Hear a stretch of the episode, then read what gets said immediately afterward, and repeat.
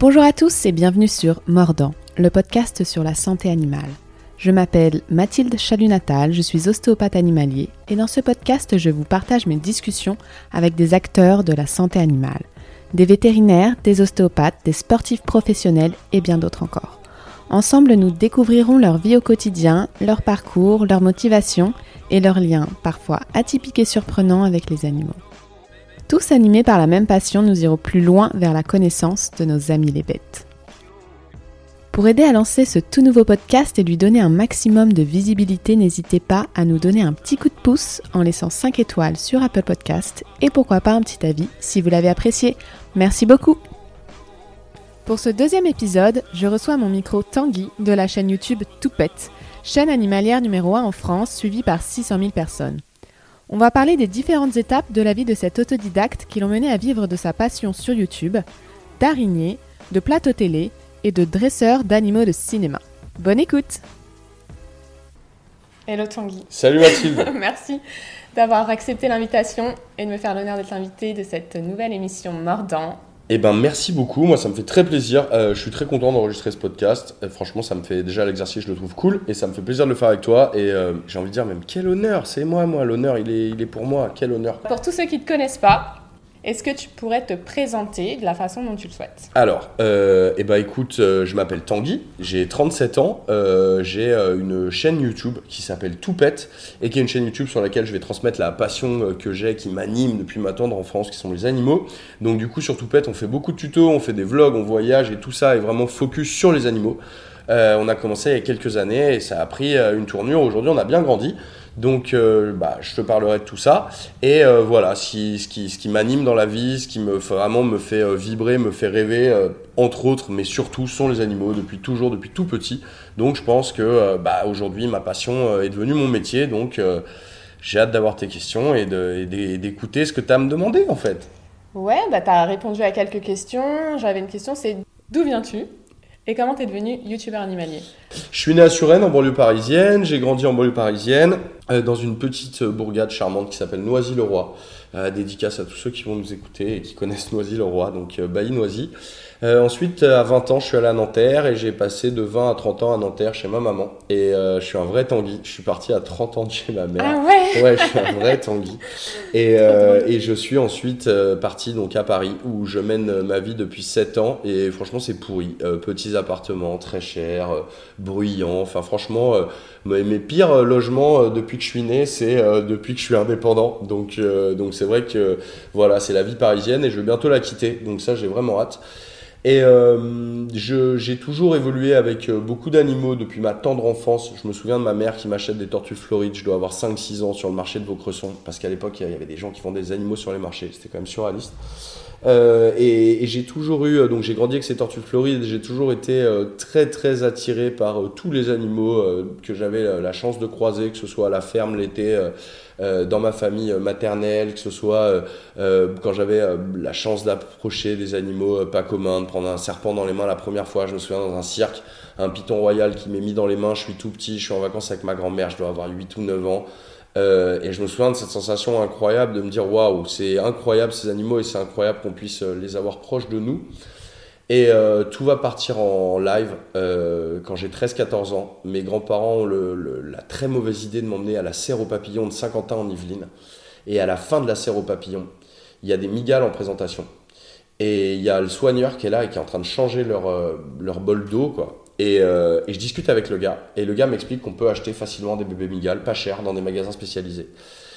Et là, ça va tout changer. Parce que euh, parallèlement à ça, j'ai pas mal de rongeurs, j'ai pas mal de poissons, j'ai pas mal de trucs. J'ai toujours eu des aquariums, j'ai toujours remplacé mes caisses à jouets par des petits bacs Là, t'as quel âge là?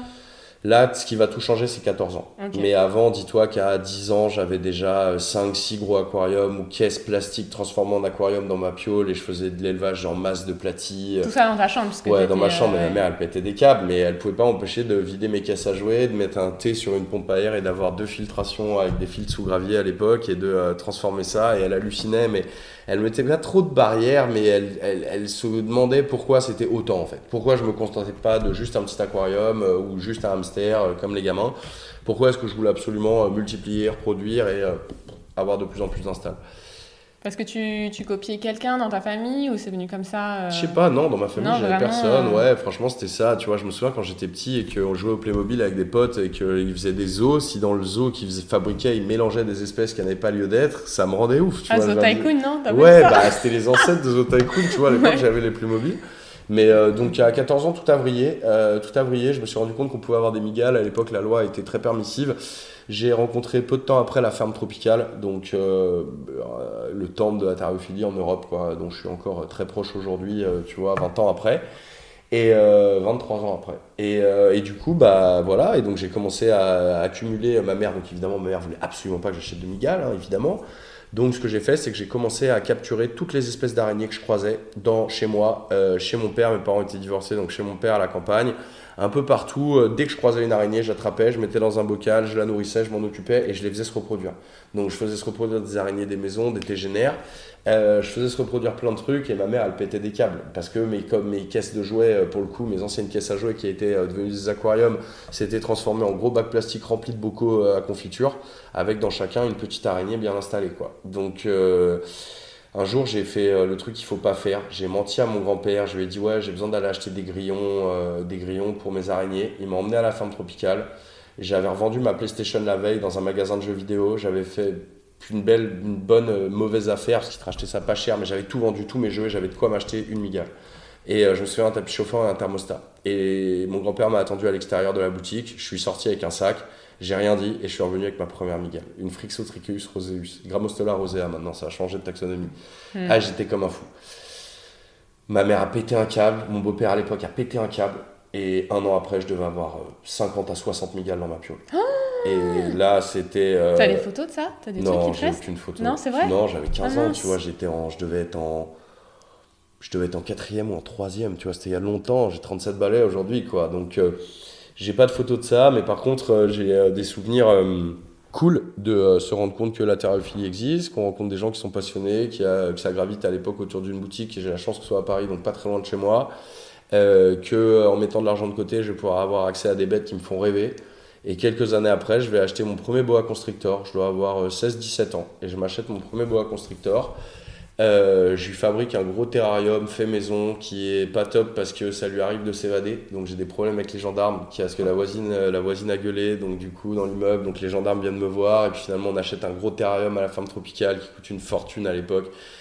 Et euh, bah, c'est le début d'un truc qui va jamais me lâcher quoi. Qui va jamais me lâcher. Donc entre temps, je récupérais quelques, quand j'étais plus jeune, je récupérais quelques serpents à droite à gauche, des vipères, des trucs à la campagne. J'aimais pas qu'on les tue, donc je les récupérais, je les nourrissais de temps en temps, je les maintenais en captivité, puis je les relâchais. C'est strictement interdit de le faire, on n'a même pas le droit de déplacer de la faune française. Donc aujourd'hui, je déconseille évidemment à tout le monde de le faire, mais c'était une autre époque et, euh, et voilà. Donc aujourd'hui, euh, aujourd'hui, bah, je me retrouve, euh, je me retrouve passionné, euh, vacciné, enfin. Non, pas vacciné, ça marche pas. Je me retrouve passionné euh, et tordu Pas malade. vacciné, de- justement. voilà. T'es et malade. euh, depuis, euh, depuis toujours. Et, euh, et en fait, après, ce qui a changé ma vie professionnelle, enfin, ce qui a changé ma passion, c'est quand j'ai commencé à allier ma vie pro et ma passion. Ouais, voilà, ça c'était une question aussi. Comment t'es devenu youtubeur Donc, est-ce qu'un jour tu t'es dit, tiens, je vais faire une chaîne YouTube sur euh, les animaux, je vais vulgariser un petit peu euh, pour bien accueillir son animal exotique, son chien, son chat, enfin, juste partager autour de ta passion. Ou t'as voulu tout de suite faire une chaîne euh, YouTube aussi professionnelle. Alors, en fait, ça a été, c'est un process qui est un peu plus long que ça. C'est-à-dire que quand j'étais déjà un peu dans le milieu, c'est-à-dire professionnellement, euh, quand j'ai eu euh, une vingtaine d'années, euh, je travaillais dans, à 18 ans. Je me souviens, à 18 ans, je travaillais le week-end dans une animalerie sur les quais. À l'époque, j'étais passionné d'oiseaux et j'étais à fond dans les oiseaux. Et, et c'est vrai que cette animalerie avait des oiseaux incroyables, très compliqués à obtenir à l'époque. Et donc, je me suis retrouvé vendeur là-bas, à avoir pas mal de clients assez hallucinants qui avaient des volières, des installations de malades mentales. Et un jour, j'ai vu débarquer un mec qui, en fait, que je suivais déjà à la télé et qui, pour moi, était un peu euh, mon idole. C'est un, gars qui s'appelle Jean-Philippe Varin et qui est un très gros dresseur d'animaux de cinéma. Et euh, Jean-Philippe a débarqué à la boutique Incognito et euh, j'ai vu des reportages sur lui à l'époque. Je me souviens, il y a eu un 16 discute, donc ça remonte à règle de la rue. Sur lui, sur sa passion, son métier, et j'avais été bluffé en me disant je veux faire ça. Voilà, je veux faire ça, je veux être dresseur d'animaux de cinoche, c'est un truc de malade, j'adore ce truc, c'est ouf. Le gars est venu acheter des hamsters et en lui mettant les hamsters dans la boîte, je lui ai posé une petite vanne en lui disant euh, Qu'est-ce que vous allez faire avec les hamsters Vous allez leur apprendre à faire du vélo. Je sais plus ce que je lui ai dit, une vanne à la con. Et le gars me dit, ah, mais tu me connais, mais attends, mais viens, on discute et tout. On a discuté, je lui donne mon numéro de portable en lui disant que je serais trop chaud pour travailler pour lui. Et le soir même, il m'appelle, et le soir même, il me dit, euh, j'ai un tournage pour toi avec une chauve-souris géante, euh, indonésienne, c'est demain soir, c'est un film d'horreur, je peux pas être, viens chercher la chauve-souris. Et je me retrouve à improviser avec une roussette indonésienne de 80 cm d'envergure sur un tournage euh, tout seul, et ça se passe super bien. Et ce gars va devenir mon vrai mentor. Ce gars, ça va être un coup de foudre, un vrai coup de foudre amical, professionnel. Je vais passer des années à ses côtés toujours euh, en intermittence entre guillemets, parce de ça, je fais des études de visuel. Donc euh, je veux bosser en télé à l'époque, mais euh, mon job à côté c'est d'être dresseur d'animaux de Cinoche. Donc j'ai accès à son zoo privé, il a 1500 animaux, 60 hectares, c'est ah, c'est dingue. Ah, c'est le rêve. Et du coup, c'est que de la pratique. Je veux dire, t'as pas, que de la pratique. pas passé des, rien. je me cours, retrouve des machins, de la théorie. Rien du tout. Je me souviens en quelques semaines. je me retrouve... des animaux. Rien du tout. J'apprends mm. tout sur le tard. Je me retrouve à faire courir des, des panthères euh, sur des tapis roulants dans des installations euh, gigantesques. Je me retrouve à euh, être au contact d'ours bruns. Ouais, donc des animaux vachement variés. Incroyable, incroyable de tout. Il dressait À l'époque, il y avait tout. il y avait vraiment tout chez Jacana. Il y avait, si tu veux, vraiment du, du petit oiseau élevé à la main dressé pour le cinoche, en passant par les insectes, une énorme collection de rapaces, euh, à peu près tous les fauves qui existent. C'était vraiment très impressionnant, très impressionnant. Et donc euh, moi, j'évolue au milieu de ça, j'apprends énormément sur l'éthologie animale, sur euh, comment obtenir quelque chose d'un animal par le renforcement positif que le cognitif et la contrainte, c'est très dangereux, ça va marcher qu'un temps, mais à un moment, ça va se retourner forcément contre toi, outre la morale que, que ça entraîne, ça va se retourner contre toi dans le dressage, et qu'on ne peut pas faire confiance, entre guillemets, à un animal qui a été dressé euh, par du renforcement cognitif. Donc, euh, je vais apprendre tous les tuyaux du pervarin. Il va, il va vraiment m'apprendre bah, quasiment, euh, en tout cas, tout ce que j'ai envie d'apprendre, donc c'est-à-dire sans limite. Et au bout d'un moment, je vais, je vais arrêter parce qu'il va falloir que je trouve un job à plein temps que ça, ça j'ai l'impression d'avoir fait ma bosse et que j'ai fait trois années auprès de lui vraiment très cool avec beaucoup de temps passé sur des tournages incroyables, avec des bestioles incroyables. Euh, donc voilà, donc un jour je me suis retrouvé fin de mes études euh, à devoir travailler en télé. J'ai dégoté un stage chez De Chavannes, Christophe De Chavannes, qui lui aussi bah, va devenir mon nouveau mentor. J'ai fait 15 ans après avec lui. Euh, coup de bol lors de l'entretien du stage, il m'explique qu'ils produisent des émissions avec des animaux. Donc, ah bon, mais vous mettez des animaux en plateau Et on me dit, ouais, ouais, ouais, et du coup, tu vas être affecté là-dessus. Donc je me retrouve en quelques mois à être le bras droit de la directrice de casting, à lui donner tout mon réseau, tous mes tuyaux, à retravailler avec Jean-Philippe et à produire des émissions et des animaux en plateau à l'époque.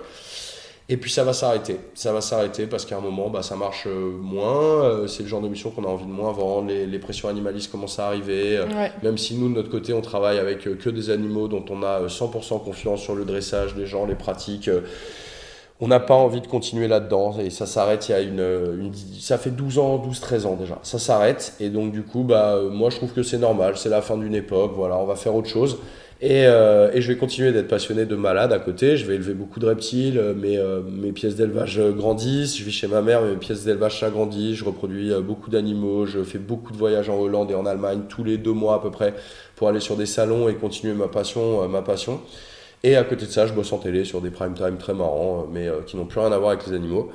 Jusqu'à il y a 5 ans, où là, on m'explique euh, chez euh, Christophe de Chavannes, dans sa boîte de prod, qu'on on a envie d'essayer de développer des, des, chaînes YouTube et que c'est con qu'on fasse pas un truc avec les animaux et moi. Que ça fait longtemps qu'il me pousse à faire de l'antenne, lui m'a proposé plein de fois, mais j'avais pas envie, j'étais bien derrière la caméra.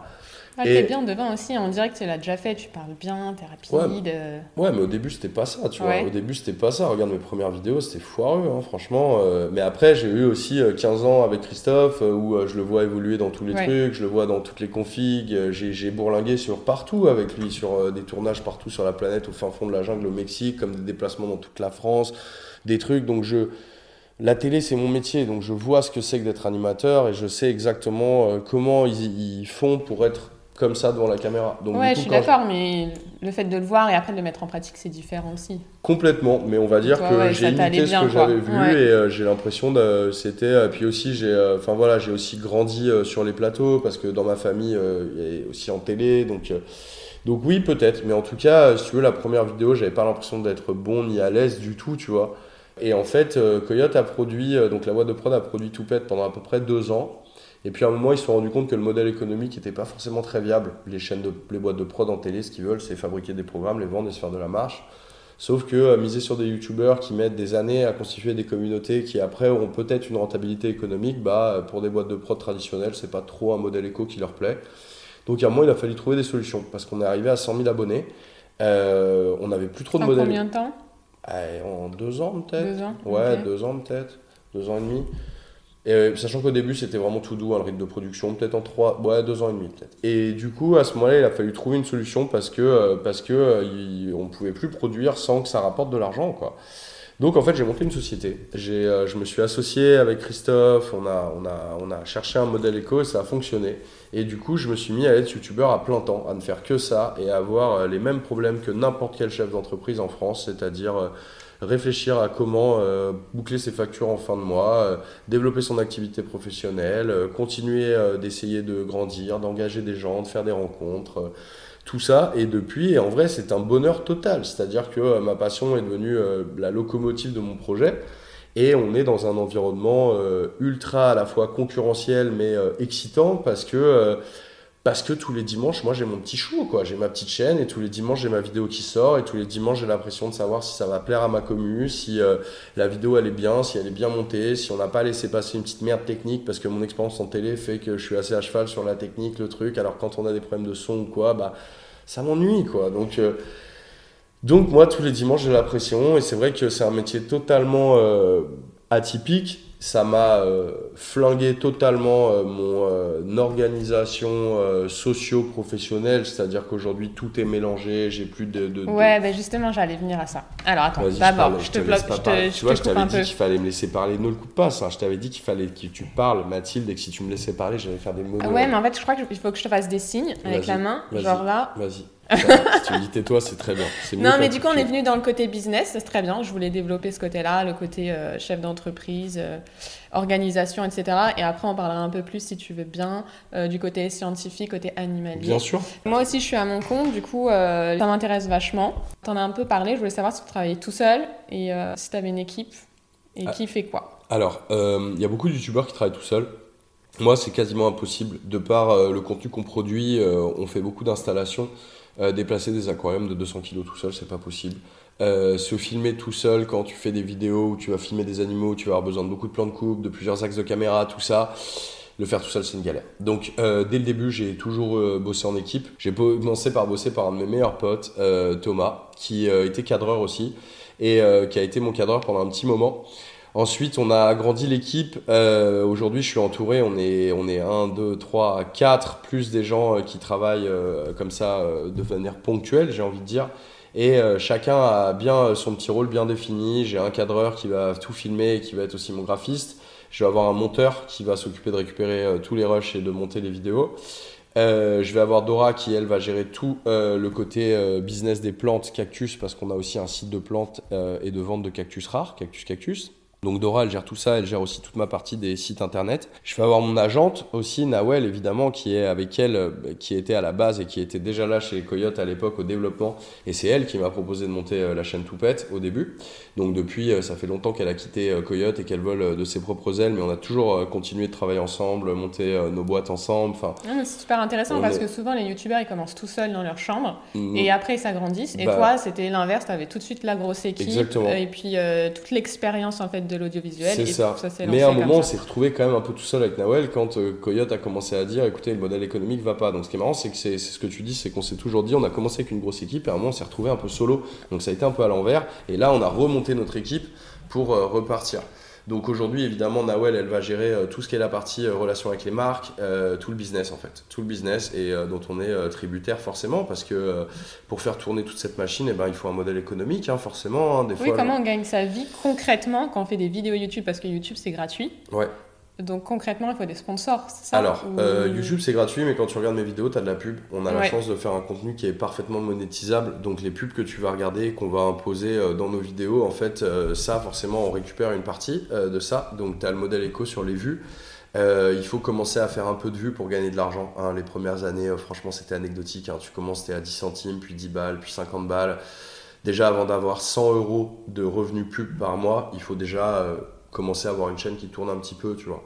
Donc, euh, donc ça, au début, tu peux pas monter ton modèle éco sur les revenus des vues, sauf si tu es euh, une chaîne énorme qui cartonne, mais euh, c'est compliqué de démarrer. Donc ça, donc tu vas pouvoir travailler avec des marques qui vont vouloir parler de leurs produits dans tes vidéos.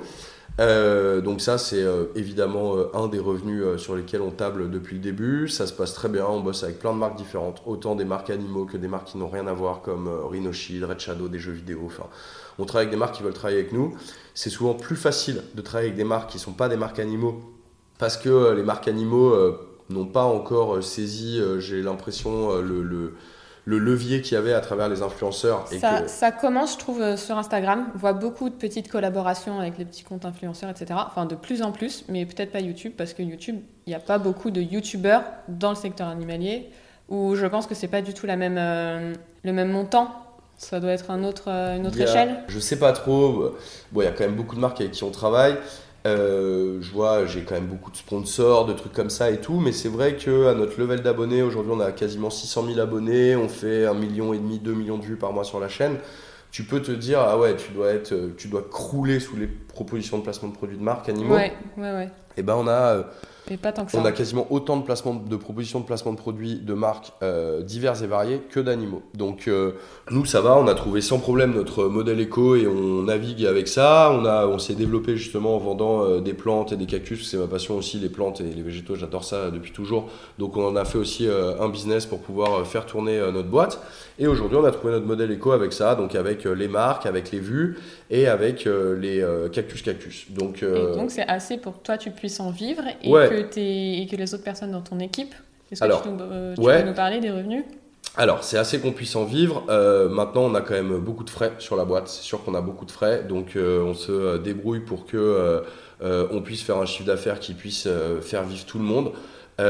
c'est au prix de plus de vie perso, d'un taf 7 jours sur 7. je, évidemment. Ouais, alors justement, j'avais noté dans mes, petits, dans mes petites notes. Est-ce que tu peux nous faire une journée type et une semaine type? Parce que j'imagine que toutes les journées, elles sont différentes. Ouais. Une, une semaine type? Une semaine type, déjà, moi, ce qui m'importe, c'est quoi qu'il se passe pour que dimanche 14h, ma vidéo, elle soit prête. Donc, déjà, soit elle est déjà tournée et je m'assure que le montage est bon, qu'elle soit validée et tout. Mais euh, la plupart du temps, on n'a pas trop de vidéos d'avance, donc il va falloir tourner la vidéo.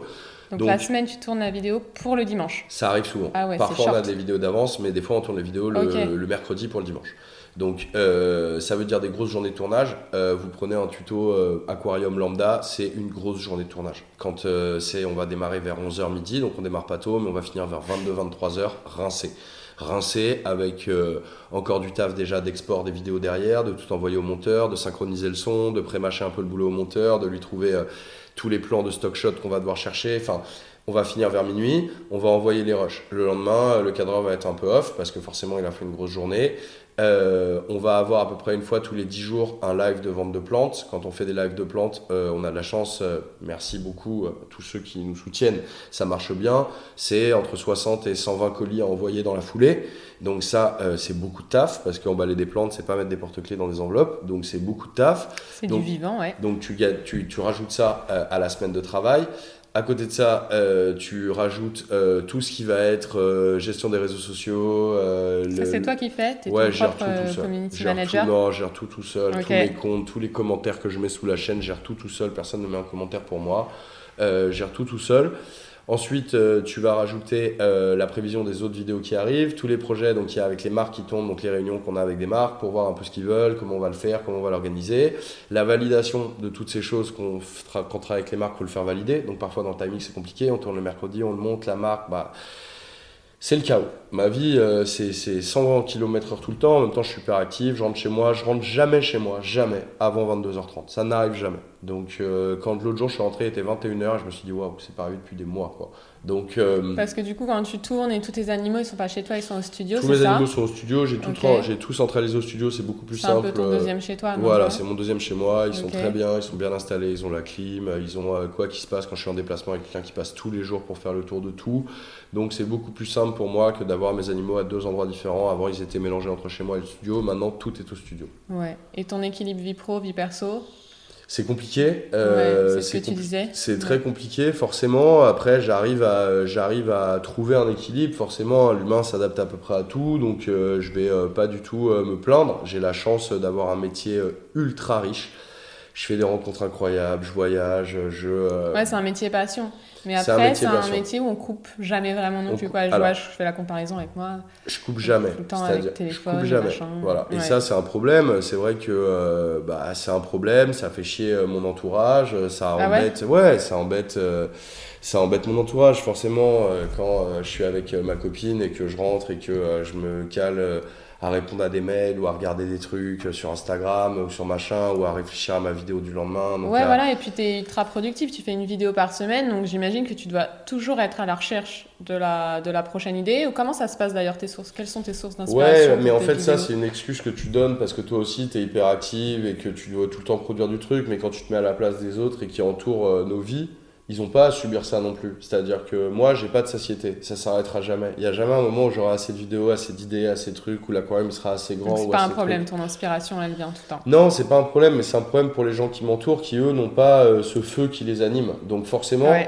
ils sont très conciliants, ils sont euh, vraiment. euh, J'ai la chance d'être ultra bien entouré, d'avoir des amis fidèles, proches depuis hyper longtemps, mes amis d'enfance. Des...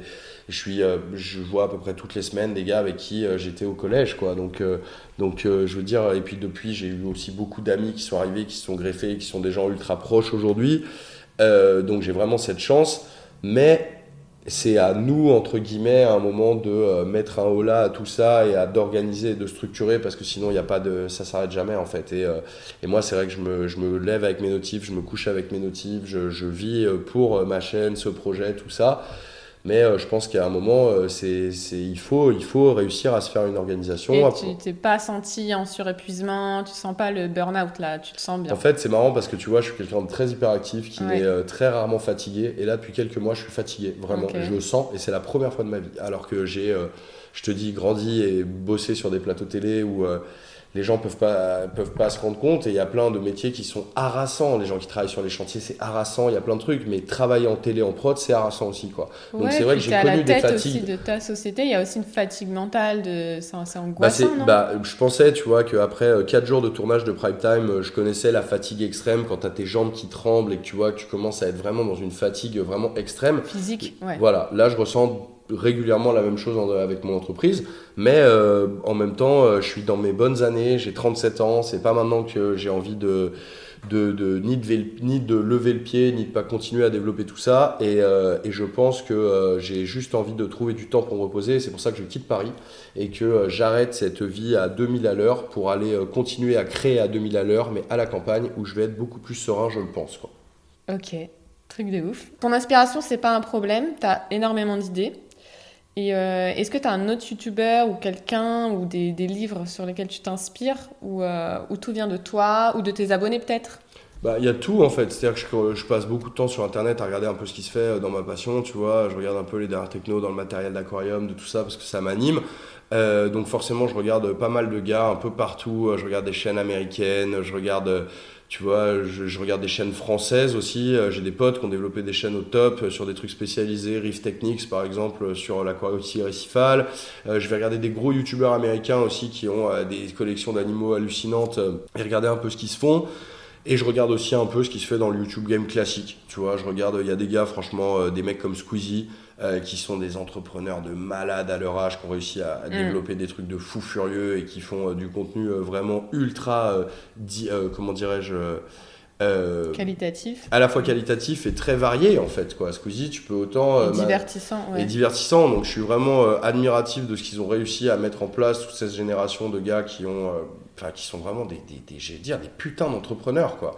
Donc euh, donc je regarde un peu tout ce qui se fait euh, et je m'inspire bah, de quoi, de euh, des retours de ma commune, de voir ce qu'ils aiment, de voir comment je pourrais l'adapter, tout en mettant un peu une touch. Notre touch dans la vidéo ou dans l'installation. en- J'essaye, je, je, je copie personne. Voilà, je m'inspire un peu de tout ce que je vois, j'en fais une synthèse. Et euh, Tu consommes du coup, tu consommes quand même pas mal de vidéos je YouTube consomme aussi. pas mal de Ouais. vidéos, je regarde pas des tonnes de youtubeurs, mais ceux que je regarde, je les regarde régulièrement. Ok, t'es fidèle.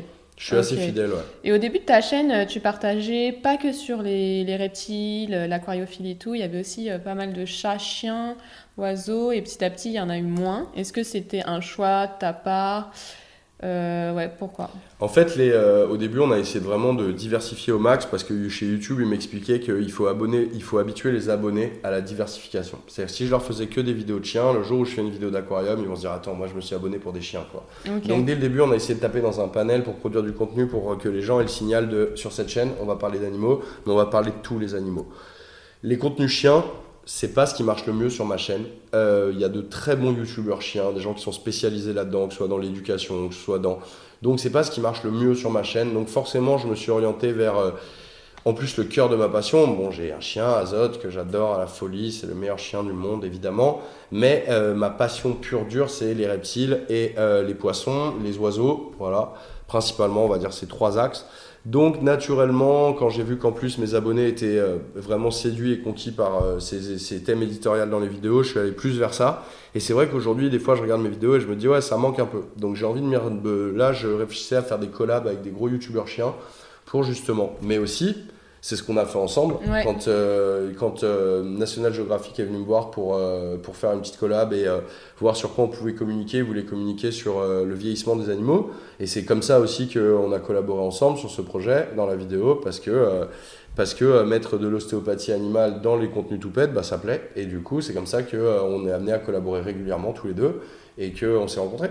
Voilà, pour ceux qui l'ont pas vu, c'est une vidéo YouTube qui est sortie il y a quelques mois sur le vieillissement du bah, chien. Je sais plus comment on l'a appelé, faut que je vous parle d'azote. Ouais, faut que je vous parle d'azote. Ça faisait un petit peu peur, il y a ah pas mal qu'on ouais, faire sur la, sur la fin de vie d'azote. Et en fait, voilà, ça parlait euh, du chien vieillissant, euh, des petits conseils d'un veto et après le conseil aussi euh, de l'ostéo. De l'ostéo, parce que c'est vrai que ouais, c'est vrai que ce que tu fais aujourd'hui, c'est bah, non seulement moi je vois tu soulages grave le vieillissement de ma chienne, franchement. Après, euh, elle n'était pas du tout dans un état critique, mais par contre, euh, j'ai vu le avant-après et ça lui fait du bien de ouf.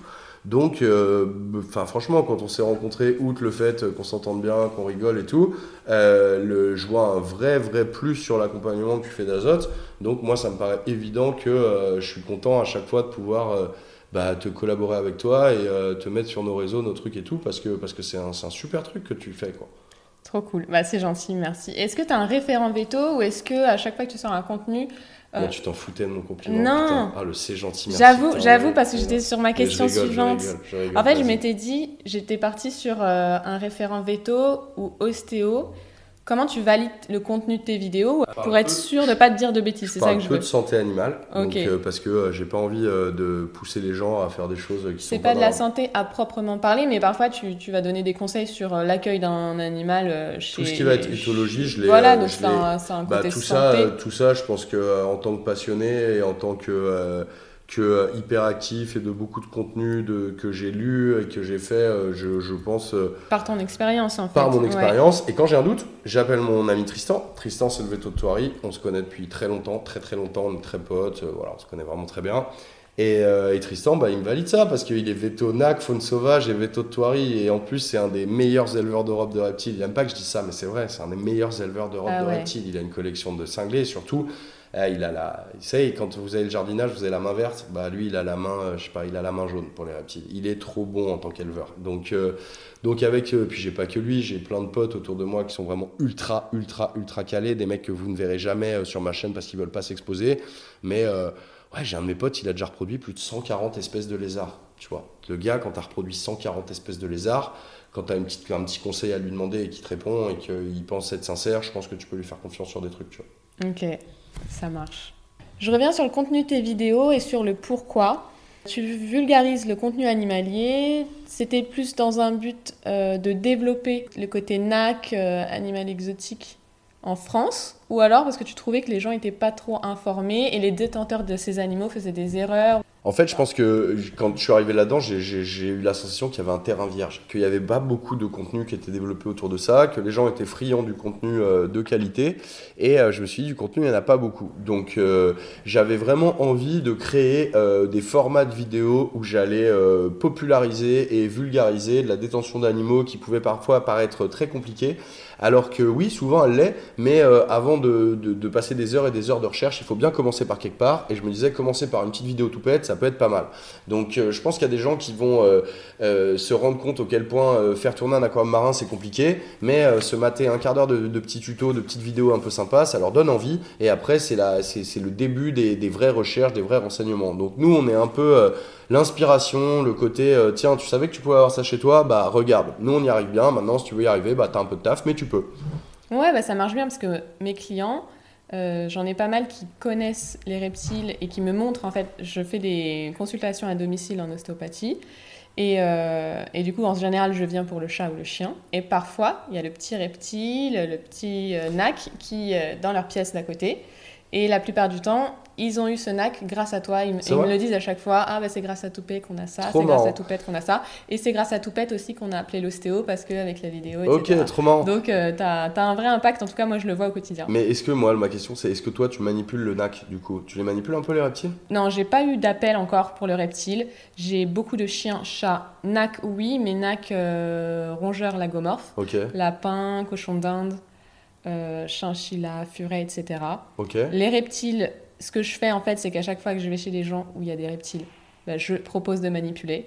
Ils me disaient euh, oui. Enfin, en général, c'est des passionnés et ils échangent vachement avec. Et t'as déjà cool. senti des trucs, tu vois, genre un lézard qui aurait eu euh, une petite, euh, je sais pas, qui aurait l'os un peu déplacé ou un truc Tu t'es déjà dit, Bah, euh, un lézard calme qui bouge pas trop, ouais, un pogona, un truc comme ça. Et c'est franchement, ouais, ouais, je sens, euh, je sens le crâne, les mouvements tissulaires, le mouvement crânien. Ok, euh, et on peut même après faire de la mobilisation articulaire, de, de la nuque, des, des vertèbres. Ouais, donc ouais, ça ouais. peut être de bons candidats à l'avenir pour l'ostéo Ah aussi, oui, quoi. oui, oui, Trop bien. bien Les oiseaux aussi, les oiseaux, t'as déjà manipulé des oiseaux Non, les oiseaux, j'ai pas encore fait, mais. euh, Faut que tu t'entraînes sur une poule, Il y en a, il y en a qui se développent bien dans les, dans le milieu. Dans les oiseaux et tout, chez les perroquets et tout, ça m'étonne pas, tu vois. Ça m'étonne pas. Même, même les, euh, les pigeons, les tu sais. euh, ruches et puis aussi tous les animaux, euh, les oiseaux de spectacle. Ok, ouais, voilà, ouais. bien sûr, les, les oiseaux, Il y les a plus plus d'ostéos dans ce milieu-là aussi. Ouais. Mais les colombophiles, les, les gars qui font des pigeons de course aussi, non? Ils doivent avoir Ah des ouais ostéos, non? Ouais, j'avais pas pensé. Ouais, ouais. Tu vois, parce que quand tu vois les, les athlètes que c'est, les pigeons et tout, ils ont besoin d'un ostéo comme toi pour les remettre après le Paris. L'athlète pigeon. Ouais, Ouais, après non, le. Paris-Barcelone et tout.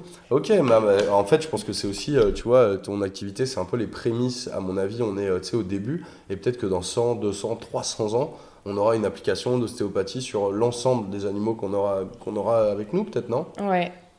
Ouais, ouais, j'aimerais bien être une petite souris et d'aller voir ce qui se passe là. En tout cas, là, c'est le début et du coup, c'est super excitant parce que tu as envie de, Bah ouais, lancer, d'essayer plein de choses. Il n'y a pas grand chose en France sur euh, tout ce qui est reptiles, etc. Donc après, tu peux aller chercher la littérature des livres en anglais, euh, américain, etc.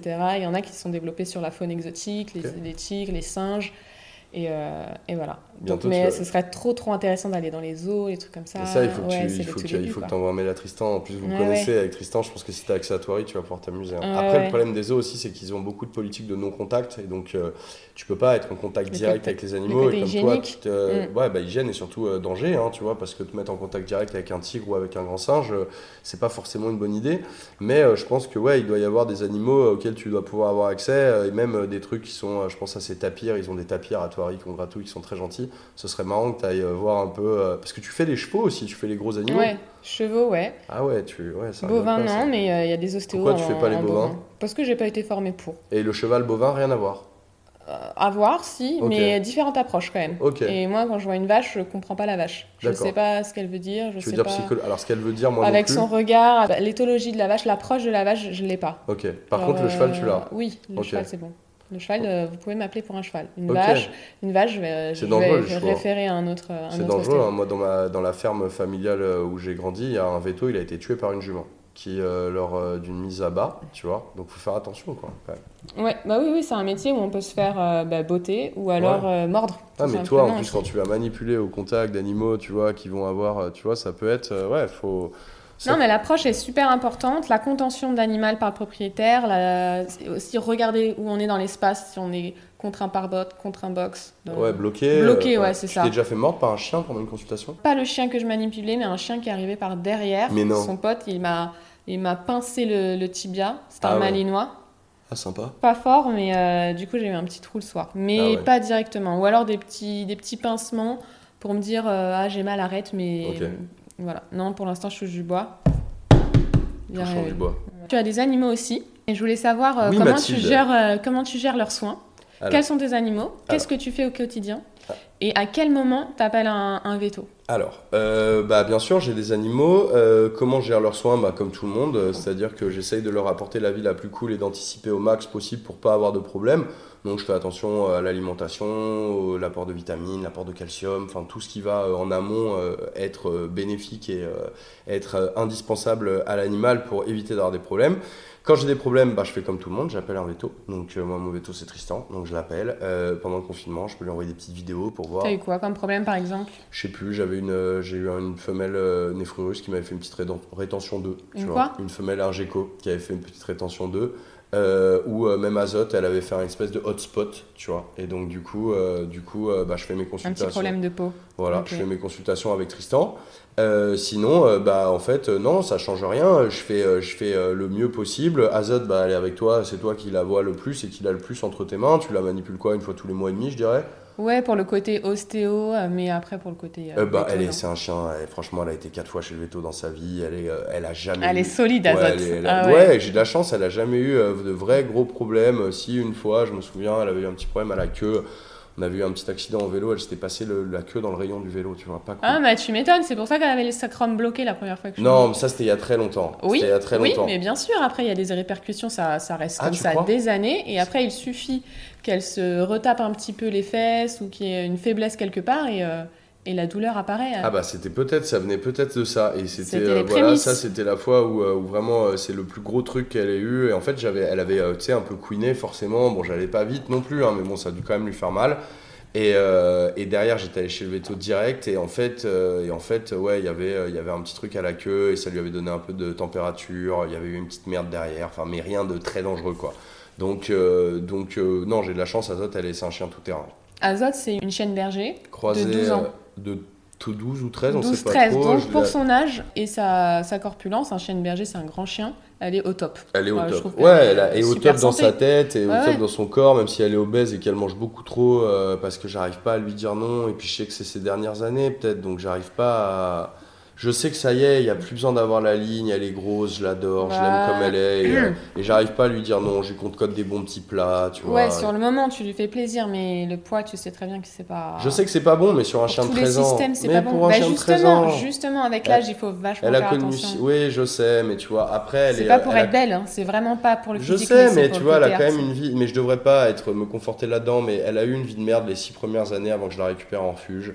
Elle a eu une vie euh, très cool depuis qu'elle est avec moi et elle me le rend bien et tout. Mais là, c'est vrai que depuis quelques mois, depuis que je vois qu'elle vieillit et tout, j'arrive plus à les refuser. Je lui concocte des petits poulets rôtis avec ses croquettes, avec ses trucs. Et...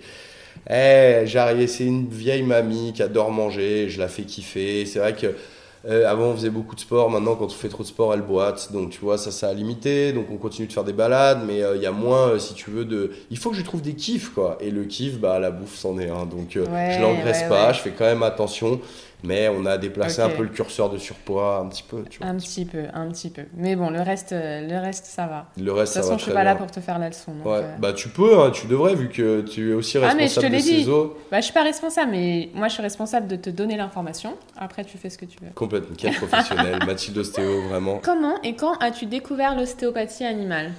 J'ai découvert l'ostéopathie animale euh, il y a des années sur un salon où il y avait un stand avec une femme qui massait les chiens. Et euh, elle m'a dit Ah, Azot, elle a reconnu Azot. J'ai fait monter Azot sur la table, elle l'a massé. Euh, ça a plu à Azot moyen. Tu vois, Azot, elle aime pas être franchement trop appuyée par des gens qu'elle connaît pas. Donc ça a été, hein, mais je n'ai pas senti le gros kiff. Et puis en fait, l'année dernière, suite Attends, je te coupe, mais là, tu as dit masseuse. C'est pas l'ostéopathie. Elle a massé un chien. Ouais, c'était une masseuse. Ah non, mais c'est pas grave, c'est génial que tu aies fait l'erreur. Parce que je trouve que ça, il y a un. Souvent, les gens confondent le, massage et l'ostéopathie, c'est deux choses. C'est comme toi quand tu vas chez le masseur, tu vas te faire masser ou tu vas chez l'ostéo. Tu vas pas pour les mêmes choses et les, les praticiens, il n'a pas fait les mêmes études et il va pas faire la même chose non plus. En fait, c'est deux choses différentes. Non, mais c'est très bien que tu aies fait l'erreur. Donc, elle avait une petite expérience voilà. masseuse et en, fait, il y a un an et demi ou un an peut-être, euh, suite à une grosse balade en forêt, elle s'est mise à boiter. Et en fait, je sais plus dans quelle story euh, sur Instagram je t'ai vu passer. Et en fait, je t'ai vu passer et je me suis dit, oh, Mathilde ostéo, ostéopathie animale en Ile-de-France, tac, vas-y, je vais lui envoyer un DM. Je t'ai envoyé un DM, tu m'as répondu, et euh, on s'est euh, fixé un premier rendez-vous.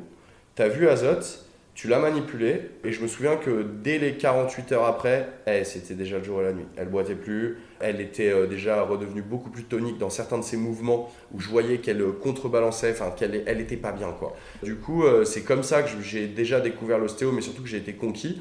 Où je sais pas si tu te souviens, dès la première fois, je t'ai dit, ouais vas-y c'est bon, hein, on se revoit dans un mois ou deux mois, je sais pas combien de fois il faut le faire par an, mais vu le bien que ça fait à mon chien, n'hésite pas quoi. Et donc c'est comme ça qu'elle est tombée dans tes mains, et qu'après on est devenus potes, et qu'on a commencé à collaborer ensemble.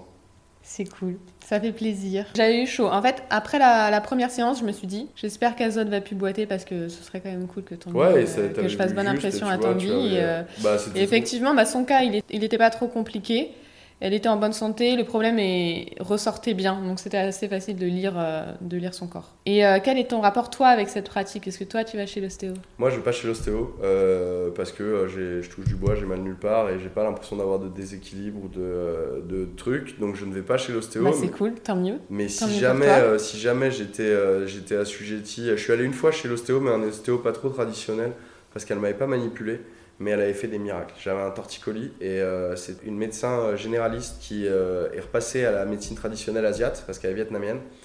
Et en gros, depuis, elle est ostéo, mais elle ne touche pas. Et elle fait de l'acupuncture. Elle s'appelle ostéopathe ou elle fait de l'acupuncture non, elle est ostéopathe. Elle est ostéopathe. Elle est, elle est ostéopathe et elle fait de l'acupuncture. Mais à la base, elle est généraliste, tu vois, en plus. Et, et c'était hallucinant parce qu'elle ne m'a pas touché pendant 40 minutes. J'étais complètement bloqué d'un torticolis. Ensuite, elle m'a posé trois aiguilles et je suis sorti de là. Je pouvais faire des saltos arrière. Donc c'était assez hallucinant et euh, donc c'est mon seul rapport que j'ai eu avec l'ostéopathie et donc c'était bluffant quoi. Donc, euh, de base t'étais pas réfractaire à l'idée ah, d'aller voir tout, de toute façon, ostéo, euh, non, non non je suis assez open je suis assez parce que tu l'avais vécu et puis de toute façon parce que tu crois complètement tu crois en ces sciences là. Ouais et puis bon j'ai regardé un peu évidemment je t'ai stalké hein, j'ai regardé ton Insta j'ai tapé ton nom j'ai regardé un peu tac tac j'ai vu que tu avais bonne réputation que tu étais recommandé donc il n'en fallait pas moins pour que le DM parte. Ça marche. Euh, je repasse sur le côté YouTube. Vas-y. Non, sur toi d'abord et après YouTube. Comment tu te vois dans, dans 10 ans, ton activité, la chaîne? Franchement, j'en ai aucune idée. On verra bien. Je vis euh, semaine après semaine au fur et à mesure de nos vidéos qui sortent. On essaye de développer des programmes de formation là, qui vont arriver à la rentrée pour pouvoir euh, vendre de la formation payante sur Internet, pour pouvoir rentrer plus dans le fond des choses et euh, ne pas faire que euh, survoler euh, des, des, maintenances animales en 15 minutes sur YouTube. On a notre première formation sur la Reef School, la Toupelle Reef School, pour apprendre à monter un aquarium marin de A à Z. Il va y avoir entre 7 et 8 heures de programme. Donc on a envie de se développer là-dedans, dans la formation digitale. On va évidemment continuer nos vidéos, on a envie d'agrandir et de continuer notre business de plantes aussi. Donc peut-être que dans 10 ans, écoute, j'en sais rien du tout. Et puis ça se trouve, je sais pas où j'en serai dans 10 ans. En tout cas, je me lève tous les matins en me disant que j'ai énormément de chance dans la vie en général. Il y a un truc que les gens qui n'ont pas de chaîne ou qui n'ont pas de communauté peuvent pas se rendre compte, c'est cet élan d'amour au quotidien qu'on reçoit sur les réseaux sociaux, ces dizaines, ces centaines de messages en permanence qui nous encouragent, qui nous soutiennent et qui nous poussent. Ça vous donne des ailes en fait. Donc je pense que euh, l'avantage que j'ai, c'est que je viens d'un milieu où j'ai euh, bien vu euh, ce que c'était que la notoriété, ce genre de truc, et c'est pas du tout quelque chose qui m'attire. Donc aujourd'hui, euh, moi, tout cet élan d'amour, je m'en sers comme énergie pour pousser les projets. Tout à l'heure, tu me demandais si des fois j'étais très fatigué. Ouais, mais c'est tout ça qui me pousse et qui me fait euh, me régénérer en une nuit et repartir le matin avec une patate de malade. C'est beau, c'est trop beau. Non, mais c'est la vérité, franchement, c'est la vérité. Et hein. l'année prochaine, du coup, euh, si on fait pas dans 10 ans, donc l'année prochaine Bah, l'année prochaine, j'aurais quitté Paris. Je vais vivre dans une maison à la campagne. Donc, déjà, j'aurais une vie euh, beaucoup plus douce, entre guillemets. Euh, j'aurais plus d'autres soucis, forcément, parce qu'on a tous les jours des nouveaux soucis qui arrivent en tant que chef d'entreprise, en tant qu'homme, en tant qu'humain, en tant que tout. Mhm. Mais j'aurais une vie plus douce, un rythme plus calme et la possibilité de, d'avoir du contenu créatif avec des installations plus grosses, de, d'avoir, de donner un peu une nouvelle ligne édito à ma chaîne à refaire des tutos, mais euh, dans un autre environnement et à euh, avancer euh, toujours plus pour, pour créer toujours du nouveau contenu. Quoi.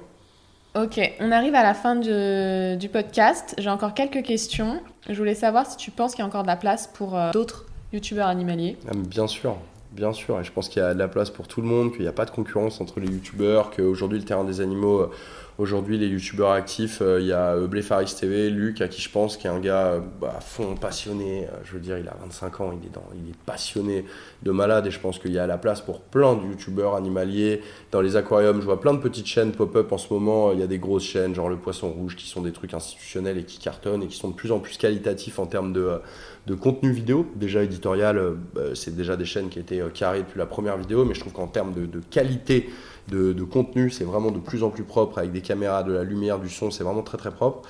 Euh, et puis il y a des petites chaînes qui pop-up. Là, il y a un petit euh, que j'ai rencontré sur un salon, Gaba quoi. Il a quelques milliers, d'abonnés et franchement, c'est ultra carré ces vidéos sur les aquariums. Donc je pense qu'il y a la place. Euh, je les encourage on les pousse quand on a des gars qu'on a, avec qui on a un bon feeling, qu'on a envie de pousser. T'en es l'incarnation. Euh, dès qu'on a commencé à bien s'entendre, je te propose, dès que je peux te caler quelque part, je te propose, tu vois. Ouais, et ouais puis même les conseils, quoi. T'es toujours en train de me pousser, de me conseiller. Et, ça, c'est cool parce que. Et soutenir, en fait. C'est, franchement, bah, c'est normal parce que t'es motivé. Il y a beaucoup de bienveillance et ça fait plaisir. Bah, t'es mm. motivé, t'es sympa. Euh, je veux dire, je, moi, je suis, je suis très content. Je pense que dans ton podcast, c'est une très bonne idée. Je pense qu'il y a plein de gens qui vont se fédérer autour de ça, de la santé animale, autour de. On croise les Hein, il y a plein de choses à dire, donc euh, je veux dire, moi je te le partagerai, je te le pousserai et te donnerai euh, la lumière que je peux te donner, tu vois. Mais, euh, mais je pense que c'est une bonne idée. Et moi, ce que j'aime aussi, toi, dans ta motivation, c'est que depuis qu'on s'est rencontrés, tu es une très bonne élève dans le sens où tu appliques les conseils qu'on te donne pour le développement de ton compte Insta, pour le développement, et je trouve que c'est hyper carré en fait. quoi t'es ultra carré. Donc, tu euh, t'es beaucoup plus carré que moi, mais mille fois plus carré que moi. Ouais, ouais, c'est bien d'être carré, mais après, il faut un peu le grain de folie, quoi. Ouais, mais tu l'as aussi, je l'ai, Je l'ai, faut juste que je le fasse transparaître après ailleurs. Ouais, mais, les gens vont apprendre à te connaître, les gens vont voir aussi euh, ce que tu vas, euh, tu vas bien laisser leur, enfin, vouloir leur montrer, parce que toi, tu produis du contenu très carré, très truc, mais t'es beaucoup plus, tu es beaucoup plus, j'allais dire folle, c'est pas folle, tu vois, mais t'es beaucoup plus marrante et fun que quand on te connaît, que ce que ton Insta laisse transpirer, tu vois. Donc euh, je pense qu'à travers ce podcast, les gens aussi vont pouvoir euh, te connaître et toi ça va te détendre et tu vas te rendre compte qu'une communauté c'est bienveillant, que c'est cool et que c'est pas forcément euh, du jugement et qu'on t'attend pas au tournant. Et non, non, non, en plus pour l'instant c'est vraiment que de la bienveillance. Hein. Ah bah toi tu... Gens, oui, c'est que des que des gens qui veulent du bien pour leurs animaux. Donc, et voilà, et pour toi aussi, et pour tes contenus, et pour tout ce que tu vas leur proposer. Ça, c'est important que, que de, de, le comprendre, tu vois, parce que souvent, tu vois, on a le syndrome de l'imposteur à se dire, mais qui on est pour faire ça, tu vois? Qui on est pour faire un podcast Et toi, tu l'as pas eu? Mais bien sûr, je l'ai tous les jours. Pas éducateur, bien sûr, pas des... Ouais, diplôme d'éthologie ou truc comme ça. Mais éducateur, ça veut dire quoi? Je vais aller taper une formation d'un mois chez un éducateur, avoir un diplôme, et derrière, je vais mettre en avant mon diplôme en disant Regardez, je suis éducateur. Je peux dire, il y a des éducateurs, ils disent des trucs hallucinants, tu vois. Donc, je veux dire, c'est pas moi le diplôme, pour moi, il il veut rien dire en fait. Tu non, vois. T'as des gars qui vont avoir un diplôme de code informatique et qui ça vont veut tout et rien dire. Exactement. Toi, dans ton métier, tu es obligé. Tu as la santé animale, tu es obligé. Si t'as pas le diplôme, tu peux pas exercer. Donc tu es obligé, tu vois. Mais dans tout ce qui va être compréhension éthologique de l'animal, tu vois, moi je peux faire mille fois plus confiance à un mec qui élève des poissons depuis 20 ans qui va me donner un conseil que par un mec qui va être diplômé euh, d'aquariologie ou de ci et de ça et qui va faire un cursus. Trop expérience quoi. Exactement. moi, pour moi, l'expérience, elle, elle vaut beaucoup plus que la pratique, tu vois. Tu préfères te faire opérer par un mec qui va te dire que ça fait 20 ans qu'il opère des appendicites et qu'il a jamais mis son pied à l'école mais que ça se fasse nickel, ou par un chirurgien qui vient de sortir de l'école et c'est la première fois qu'il ouvre un bide. Ah bah, ah bah c'est sûr, mais là tu, tu, non, mais toi, tu, tu montres les deux extrêmes aussi. Ouais, mais en euh, vrai. Ouais, ouais. moi, je bah, le mec qui fait ça toute la bah, journée. Bah, moi, je prends le mec qui fait ça toute la bah journée. et le chirurgien, je dirais très bien, t'as tout appris, hein, mais je vais demander à ton pote s'il a un peu plus d'expérience. ah, c'est vrai. Et est-ce que tu aurais des petits conseils du coup à ceux qui veulent se lancer dans, dans le game, dans, le YouTube game euh, Si vous n'êtes pas passionné, ça marchera pas. Si vous voulez euh, juste briller, avoir des abos et faire du like et tout, euh, franchement, les animaux, c'est pas là que vous trouverez votre, votre public. si vous êtes passionné, que vous avez envie de transmettre, que vous pensez que vous avez un petit truc à amener en plus de ce qui existe déjà, foncez vous n'avez pas d'excuse. Un téléphone, le téléphone que vous avez dans votre main, le téléphone avec lequel vous êtes en train d'écouter ce podcast, il permet largement de faire de l'enregistrement de vidéo et, de son. Il permet largement après avec un petit logiciel gratuit en appli de monter. Donc il n'y a pas d'excuse technique. La seule excuse c'est euh, si vous avez peur du regard des autres, lancez-vous. Les gens qui vont vous critiquer, ils font rien. Euh, les gens qui vont dire ouais ta vidéo elle est nulle, il a jamais fait de vidéo ce gars-là. Donc euh, peut-être que ta vidéo elle sera mal montée, peut-être qu'au début ce sera un peu lent, un peu chiant, mais au moins tu as eu le mérite d'essayer et rien que ça, ça vaut tout l'or du monde. Donc ce mérite que tu vas prendre ou tu vas te lancer, eh ben en tant que satisfaction personnelle et en tant que confiance en soi, il n'y a rien de mieux. Donc n'écoutez pas ceux qui disent que c'est nul. La plupart des gens qui disent ça ne font rien du tout. Et euh, servez-vous-en pour vous dire bon bah c'est bien. S'il y a des gens qui sont pas contents, c'est que ça commence à fonctionner. Vu que la plupart des gens sont contents et j'ai des haters, bah ça va avec. Ils font leur job de haters. Chacun son job quoi.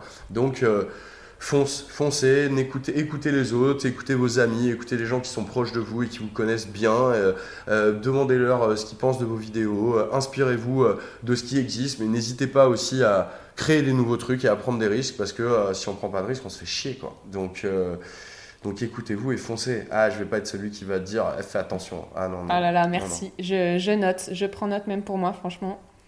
Merci pour ces conseils. Mais avec plaisir. Ouais, t'allais dire un truc Mais non, pas du tout. C'est bon. Dernière question. Euh, quelle personnalité tu voudrais entendre sur ce podcast? Il euh, y a plein de gens que j'ai envie d'entendre euh, sur ce podcast.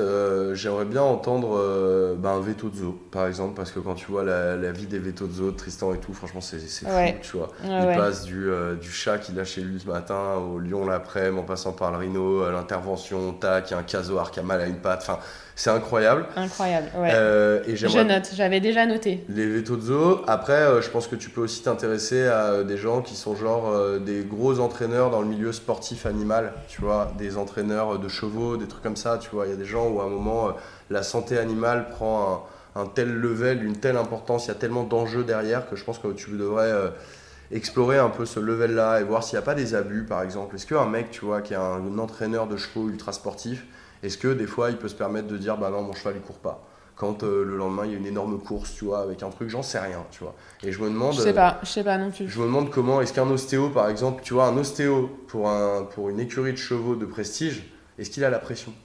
Est-ce que euh, la veille d'un départ de course. Ouais, j'en avais suivi en stage des ostéos de chevaux de course. Bah, mais ça, ce serait pas mal aussi. Donc, euh, non, bah, des mecs du milieu animalier, et surtout, euh, voilà, je trouve que ton podcast, bon, j'ai beaucoup parlé, tu m'as laissé, tu Mathilde, je t'avais dit, s'il te plaît, me laisse pas faire des monologues. Oui, oui, promis. je sais pas, je sais pas couper, moi, je suis trop gentil, mais c'est la première fois. Après, les prochains, bah, je, vais les, je vais les couper sec. Tu les, tu les parce que tu m'as laissé tomber dans mes travers de monologuiste. Et, non, mais ça va faire plaisir à tous tes abonnés, ils vont découvrir toute ta vie. Enfin, ils connaissent déjà, mais ils vont découvrir les petits, petits détails qu'ils n'avaient pas encore. pas les saouler, tu vois. Bah, on verra, on verra. Si vous êtes arrivé jusque-là, c'est que vous avez tout écouté. En tout cas, Mathilde, merci beaucoup d'être venue, euh, d'être venue euh, dans mon univers pour enregistrer ce podcast. C'est très agréable. Euh, merci beaucoup. Je te souhaite un bel été. Ah non, ça va sortir quand à la rentrée?